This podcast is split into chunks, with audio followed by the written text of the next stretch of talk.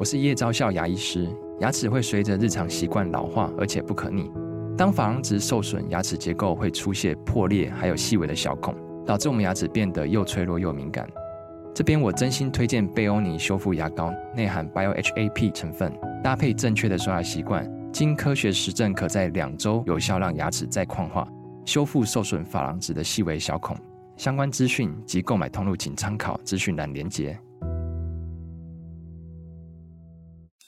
每天十分钟，遇见更好的自己。远见天下文化 Podcast 一号课堂。大家好，我是丁雪文，又到了每个礼拜跟大家回头看一看过去一个礼拜有没有什么重要的财经新闻。我想过去一个礼拜、哦，漂浮在全球财经世界上空的呢，最重要的一个新闻就是美国债务上限的不确定。美国的两党，共和党和民主党，我们看到呢闹剧又开始纠缠不清。可是呢，美国债务的上限到底会不会往上加？到现在没人知道。本来五月九号的开会呢，又往后延了。可是投资人的惶惶不安呢，却越来越明显。另外啊，疫情过后的中国这个曾经的世界工厂，到底稳不稳？会不会外溢？大家更关心的是，已经成为全世界人口最多的印度，有没有可能接棒演出啊？我今天大家跟大家谈的是这两则新闻。首先，我们看看第一则啊，五月十二号。美国总统拜登和现在的众议院议长麦卡锡哦，本来约的债务上限的会议决定延迟到下个礼拜。那对外的说法是说呢，为了给工作人员更多的准备时间。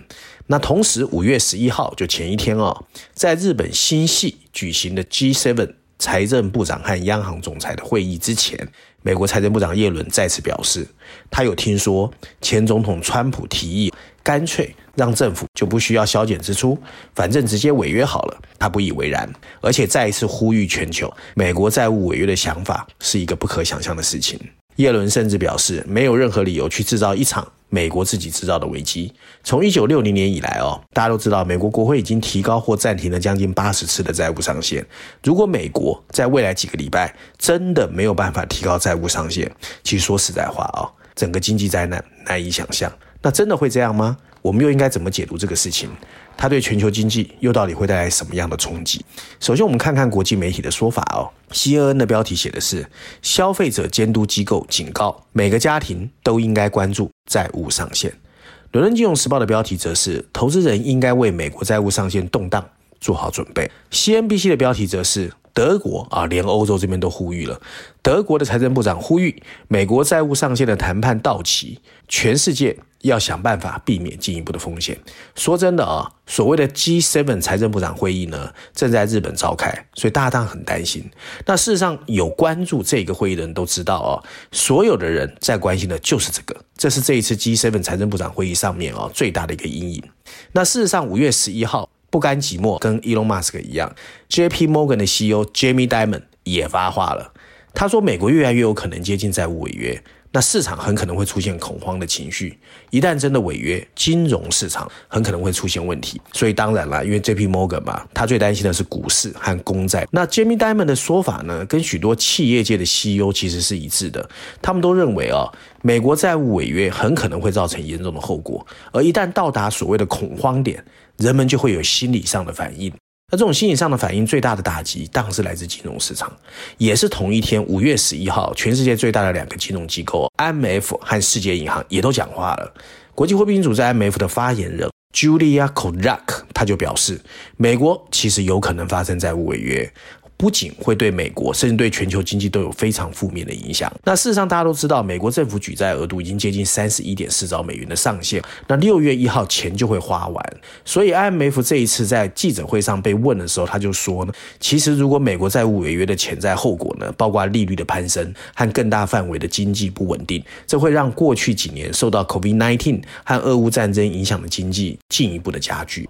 那世界银行的这个总裁 David Marpas 也表示，美国债务违约风险会加剧全球经济放慢所要面临的问题，同时利率上升和高债务水平其实早就影响了一些相对贫穷的国家哦。所以呢，世界银行的 David Malpass 就预计哦，全球经济的增长有可能在二零二三年降到百分之二以下，并在未来几年都保持低位哦。他表示，发达的经济体已经背负了太多债务，这需要大量的资本来偿还，也会导致用于投资发展中国家的资金严重不足。确实啦。美国白宫跟共和党议员在调高举债上限的议题陷入僵局。那九号的会也往后延，延宕是因为双方都不退让嘛。那美国债务上限的危机只要不解决，这种不确定性存在，我一直说金融市场一定是影响最大的了。美国政府财政入不敷出呢，从很早以前他们就习惯举债过日子。其实这个很早以前大家都知道，平均每半年听说哦，债务就要增加一兆美元。不过呢，因为美国的公债哦，债性卓著，而且是优良的保值工具，所以呢，在全世界大部分的有钱的人都抢着要。那问题是，美国你不可能无限制的一直发行公债嘛？公债也有法定的上限，所以这种不停止的挥霍，我很早以前就说了，早晚会有问题。那当现在看起来是叶伦最紧张因为六月一号如果财政部长没有钱，那其实美国白宫有可能 shut down 哦。然后根据耶伦送到国会的公函表示哦，其实六月五号最晚就会没有现金支付。说真的，这个很离谱啦，大多数时候。美国的主权债券不可能违约，因为它被视为是金融体系一个最 fundamental 的基本公理。美国发行这个全球最重要的储备货币，这代表投资人随时都愿意借钱给他。如果你能借更多的钱，你就必须有能力偿还所有的债务。可是华盛顿这一次的事情再次提醒这个世界哦，由于过度的挥霍跟采用财政刺激，违约确实是有可能的。事实上，美国在二零一一年、二零一三年和今年，美国时不时就会触及所谓的债务上限。这是一种对政府借贷总额设定硬上限，就是 GDP 的百分之一百一十七的政治手段。可是呢，国会必须同意提高或放弃上限，他才有可能再继续去借钱。大家都知道，美国两党对峙比台湾还严重，所以华尔街最优秀的人都不愿意参与其中。所以只要有轻微的违约现象，金融市场当然就很紧张。那要理解原因呢，我们就要先想什么叫违约。所谓的短期公债或称国库券呢，是最接近无风险资产的一种东西，这使它成为全球的现金管理的经理和任何需要提供抵押品的交易员的最爱。就像政府在扼杀一家企业的 CFO，CFO 如果没有钱去付款，这个企业的转动车轮当然会痛苦的留下来嘛。那让交易员的抵押品消失，各种金融合约就可能分崩离析，全球金融市场怎么会不乱啊？所以现在最担心的是什么？金融市场的不确定性，让很多的投资人怎么办？下车。那要求国库券在任何可能的违约之前到期的呼声，导致了世界最安全的资产的收益率啊，就殖利率开始波动了哦。四月初啊。一个月期的这个公债殖利率是百分之四点七，可接下来的三个礼拜哦，一下降到百分之三点四。尽管美国联总会准备将殖利率提高到百分之五到百分之五点二五，但一个月的票据现在在六月一号之后到期，那财政部其实没有钱的这个呼吁，会让整个债券市场的波动更大。那目前为止哦，还没有人知道到底会怎么发生。当然要看拜登还有这个参议院、众议院怎么解决嘛。那无论如何，股市现在看起来已经摇摇欲坠。最近的股市其实表现已经不大好，美元也已经下跌百分之十哦。然后交易员当更加紧张。美国政治呢，其实说实在啦，最后一定还是会解决啦。可是每次这样闹，对金融市场的影响真的很大。其实美国公债也已经不像以前一样是大家抢购的。你比如说中国大陆去年就已经减持美债一千七百三十二亿，第二大债权人日本也减持了两千两百亿美债。如果美国真的付不出到期的公债，这种所谓违约的影响还有倒债的危机，其实对于整个金融市场，包括美元都会引起抛售。所以全球性的金融恐慌有可能比二零零八年更惨。那当现在就是要看美国人的智慧怎么解决这个事。那第二件事情我刚才谈过，世界工厂啊，四月十九号。联合国公开表示，印度人口在今年六月就会超过中国。不过四月二十四号哦，他又改口说，中国世界人口最大国的地位在五月底就会被印度取代，加快了。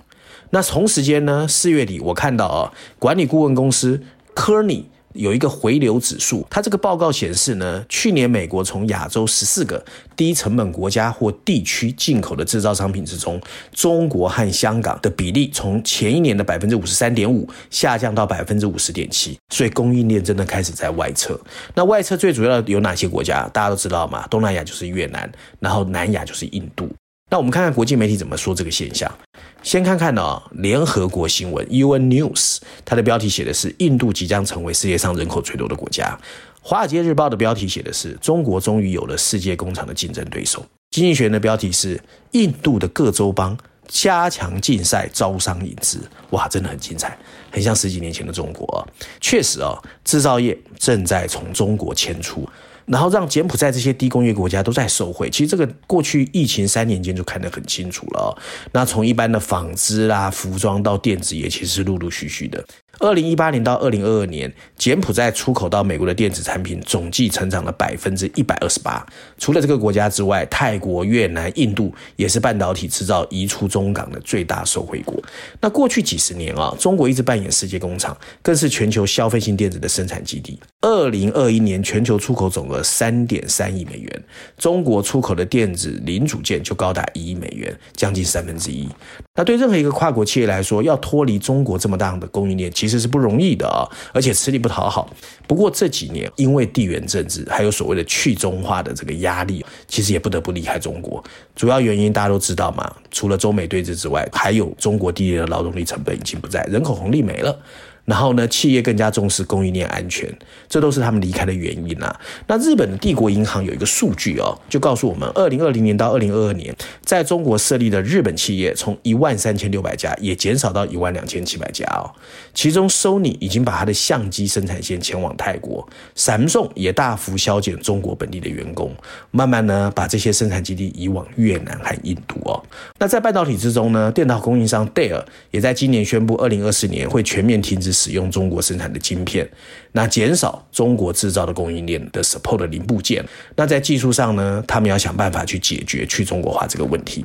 那现在对所有的跨国企业来说，他们最想问的是：那我如果不在中国制造，我要去哪里？其实经济学人曾经创造一个名词叫 Auto Asia，就是 Alternative 和 Asia 的组合，就是说亚洲的其他选择选项有什么？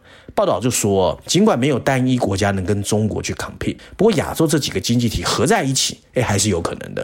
事实上啊，从北边的日本、南韩、台湾、菲律宾、印尼、新加坡、泰国、越南、柬埔寨到孟加拉，那一直延伸到印度西北部地区的所谓古吉拉特邦，其实都属于 Auto Asia 的一环。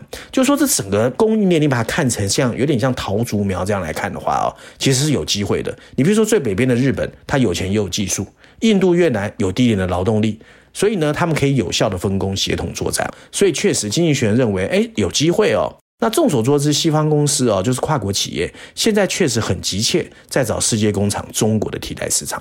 那按照《华尔街日报》的报道哦，世界工厂的中国一定早晚会遇到劲敌。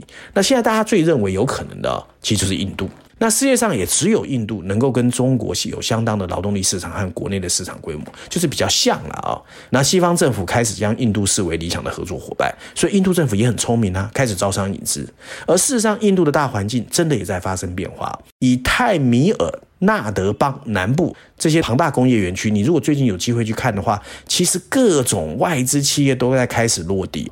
那中国到现在为止，我们也必须承认。它还是全球制造业的霸主，不过有一些因素啊，确实已经开始在削弱它的能力。首先就是我刚才前面提到的劳动力成本上升嘛，还有呢，就是美国总统川普开始的中美对峙。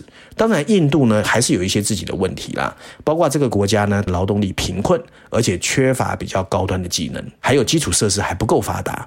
那经商环境和法规还是有点复杂。不过呢，我们也知道印度正在努力进步啊。印度总理莫迪二零一四年就提出了印度制造的行动，也加快了基础建设啊，包括铁路啦、机场啦、集装箱，所以前阵才出现阿达尼的事件嘛。那世界银行的数据也显示，印度二零二一年的制造业出口只有中国的十分之一。不过这个数字已经超过了墨西哥和越南以外的其他新兴市场，其中电子产品成为印度增幅最大的领域，所以很多台商也去啦。前阵子我们就看到纬创出了一些事情。那个别呢，印度现在最大的问题就是管制型经济怎么样放松之后，让跨国企业更安心要去。所以呢，其实我们还是要观察一下，如果印度的经商环境能持续，政治能够稳定，管制型经经济能够慢慢放松，那所谓的龙象之争，印度要超越中国，哎，就不是不可能。不过很多人还是说啦，你与其去看中国跟印度之间怎么去抢世界工厂，你不如还要看另外一个龙鹰之争，就中国跟美国之间的情况到底会怎么打。那现在因为地缘政治上，所以大家也知道，有的时候看不懂，就是一下子吵，一下子骂，一下又好，所以呢，其实也很难去判断。那最可怜是谁？台商嘛。那最近我们就看到纬创呢，它其实在印度有苹果手机的这个组装厂，啊，就发生了一些跟劳工不满呐、发薪水啦、抢夺工厂财物的行动。所以其实，哎，印度说实在哦，凭良心讲，大部分台商真的是不大了解。那中国再怎么样同文同种嘛，还是有点了解哦。那整个情况来说呢，其实确实印度是很多人看好的一个地方。不过它到底能不能完全取代中国，其实我觉得还是要观察啦。那每个环节，任何的出事，大家都知道，管一个工厂真的没没那么容易。那怎么从中国撤出，台商进入印度三方创造三赢，不要变成三输，然后能够成功在印度制造？我想。未来几年我会看得更清楚。那照案例啊、我们还是来谈一谈《经济学人》的推荐。最新这一期的《经济学人》封面故事谈的还是中国。在封面设计上呢，我们会在中国红的方格封底前啊，看见的是一只。腾空崛起，可是你仔细看他的脸哦，气喘吁吁，张口吐舌，好累啊的金色巨龙。下面有几个白色大字，大字写的是 “Pick China”，顶峰上的中国。小字则补充了一个特别的专文报道哦。经济学这次用了绪论板块第一篇第七页、第十二页后的五篇 briefing 专文，连续五篇。本来的中国板块没有了，还有商业板块第一篇第十九页，总有七篇文章，带我们去看中国经济是不是已经到了顶峰，注定滑落。众所周知啊、哦。中国崛起是过去四十年全世界最有代表性的一个表征。中国从一九七八年改革开放以来，每年平均百分之九的经济增长率，让人眼花缭乱。它不但让八亿的中国公民脱贫。还让今天的中国占据了全球 output 的五分之一。中国庞大的内需市场和制造业基础，甚至重塑了全球经济。而统治了中国十年以上的习近平，更是进一步希望利用中国日益增长的影响力，重塑全球的地缘政治。不过，大家现在关心的是，中国的快速崛起好像正在放慢。经济学也认为呢，习近平曾经承诺会让他的国家中国未来几十年实现所谓的伟大复兴，但中国经济实际上正在经历一个更平淡无奇的走缓，也就是一个明确的成熟期。十年前，所有的预测人士认为中国的 GDP 会在二零三五年左右超过美国，现在没有人敢这样预测。所以，中国到底未来会往上往下，就让我们拭目以待。以上呢就是今天我想跟大家分享有关过去一个礼拜我个人比较关心的重要财经新闻，希望大家喜欢。我们下个礼拜见。